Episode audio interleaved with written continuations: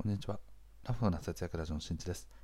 このチャンネルでは、つぼらでめんどくさがいの私が実践する節約術や、仕事を効率的に行うための実践方法を発信しています。はい、皆様いかがお過ごしでしょうか。ということで、今回はですね、まあ、特に、ね、テーマはないんですけど、本当にね、最近あの暗いニュースが多すぎるなということで、テレビはもうほぼ見なくていいよというお話をしていきたいと思います。僕は日頃からね、あんまりテレビをそこまで見ているタイプではないと。かつ SNS に関してもあんまりあの長時間見ているわけじゃないんですね。1日 SNS で言うと Twitter、Facebook、Instagram 全部合わせてトータルでもね5分から10分ぐらいしか見てないですね。で、TikTok とかもありますけど、基本的にはね、ほぼ見てないですね。これらはまあ Web の流れみたいな、業界の流れみたいなのを知るためにまあ入れてるぐらい。で活用は全くしてないですね。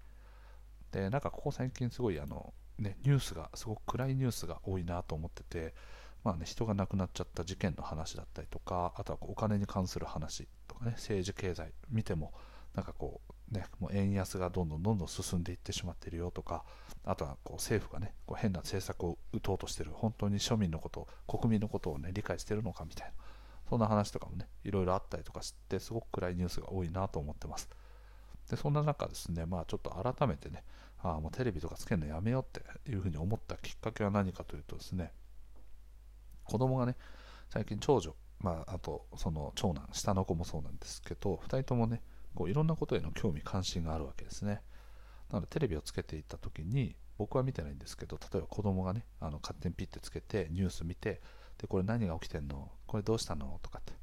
でちょっと人が亡くなった話とかね事件についてはなんかこう伝えたくないなと個人的に思ってて。でそれはまああの心がね暗くなっちゃうからあんまり事細かに伝えたくないんですけどただですね,、まああのねいや教えてどうしても教えてみたいな感じでですねしつこいんですよね。はい。なのでそこまでしつこいんだったらじゃあお前ら身をもって知りなさいということであの事実をねそこでお伝えするわけなんですけどまあ、こここういうふうにね事件で人がいっぱいこう集まっていたところで倒れちゃって潰されちゃって亡くなっちゃった人がいっぱいいるよみたいな話とか。でそういうことをしてたらですねずっとやってたら子供がね夜寝てる時に怖い怖いって最近ねあのすごい怖い夢ばっか見るんだっていう話をねしてました。でそれは何でなのかなっていうのはまあ、あの一概にはね僕がその教えてるニュースの話なのかどうかっていうのは正直分かんないんですけど少なからず僕は一つ起因してるかなというふうに思います。さまざまなことへの興味関心があること自体はすごくいいと思うんですけどただそこに対してですねフィルターを全くかけない。もう何でもかんでも全部でそのありのまま伝えちゃうっていうのはと非常に良くないなと。そして今回のテーマであるねあの最近暗いニュース多すぎでしょということからですねニュースのおそらく7割から8割以上ですねはもうほぼね事件の話とかですね特に朝とか夕方っていうのはで僕がですねあのテレビにおいてですねくだらない番組って呼んでるのがあるんですけど それはですねあの料理のねグルメリポーターがこうなんかいろんなご飯屋さん行くみたいな話をしてるような番組というかねあのコーナーですかね。っていうのはくだらない番組って呼んでるんですけどこれ僕あのすんごい好きなんですけど はいだからなんだよこのくだらない番組超面白いなみたいな。でちょっと言葉のねなんかこうの、なんかこう、あやじゃないですけど 矛盾が発生はしてるんですけれども、とそんなこんなでですね、あの、そういう番組とかね、別にいいんですけど、それを除くと、本当にね、暗いニュースが、ツイッターとかもそうですね、あのしっかりと記事の内容を読んでない人とかが、まあ、自分のその固定概念概念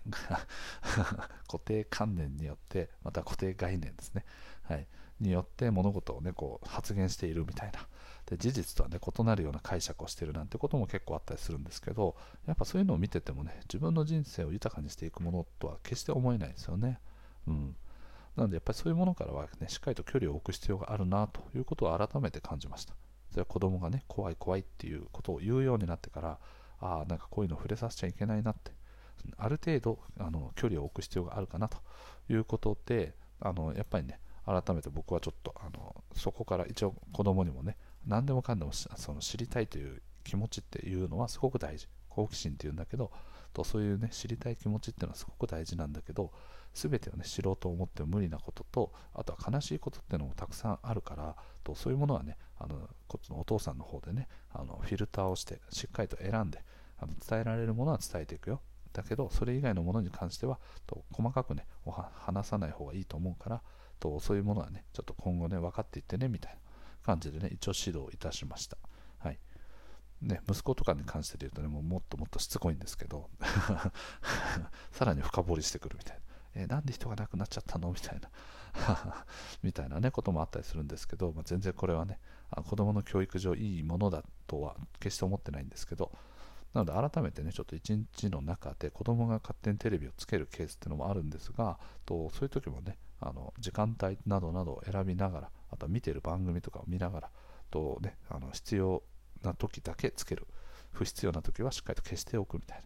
ものをね、今後やっていこうというふうに思いました。はい、なので、はい、その辺はね、やっぱり親が制御してあげないと。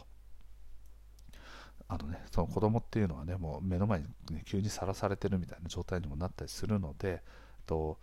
はい、そこら辺はね、しっかりと親の教育だったり含めてあのリードしていく必要があるなというふうに思いました。そしてですね、これは別に子供に限った話ではなくて、大人に関しても一緒で、自分にとってね、本当に有益な情報がそこにあるのとかね、うん、でついつい見ちゃうんだよねみたいなケースって多分あるんですけど、少しずつそういう悪しき習慣っていうものも断ち切っていった方がいいですね。やはり一日の中で限られ時間っていうのは限られているので、何にの、ね、情報に対して自分がこう時間を使っていくのかっていうのはしっかりと判断していく必要ありますよね。うん。なので、親がまずはそれを率先してやっていく。で、その後にしっかりと子供とかにもそのイズムをね、しっかり、はい、あの継承させていくというか、教育をしていく。そうするとね、子供自体もその無意味なことに時間をかけないっていう意識っていうのもね、今後芽生えていくと思うので、いい考え方になっていくんじゃないかなと思います。はい。ということでね、まあちょっと最近、あの怖い怖いという子どもの発言からあの情報過多による、ね、弊害の一つでもありますけど、はい、あとはまあこうちょっと日本の、ね、情勢が非常に悪いっていうこともあるので楽しいニュースってね何だったっけみたいなことをね思い出そうと思っても思い出せないような状況っていうのは今あると思います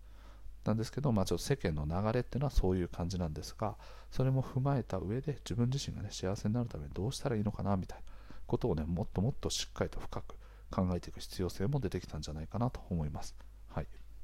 なので僕はですね、ここ最近ちょっと夜はね、お酒飲んで、なんかこう動画を見たりとかね、まあ、ちょっと本を読んだりとか、まあ、本はね、読む機会っていうのはそうそうないんですけど、なんかこう、やりたくもないけど、ついついやってしまうっていうものに時間を割きがちになってますね。これこそ悪しき習慣ですね。なので、も今一度ですね、ブログへの気持ちっていうのをしっかり高めて、まあ、それはね、やる意義っていうのを再再認知する必要があるんですね。何のためにやるんだっけみたいな。これをやることによってどうなるんだっけみたいなことを強くこう目的意識とかも含めて自分の中にすり込んであのしっかりとねあの進んでいこうというふうに強く思いました。はい。ということでね、今回の配信は以上です。最後まで聞いてくれてありがとう。また聞いてね。バイバーイ。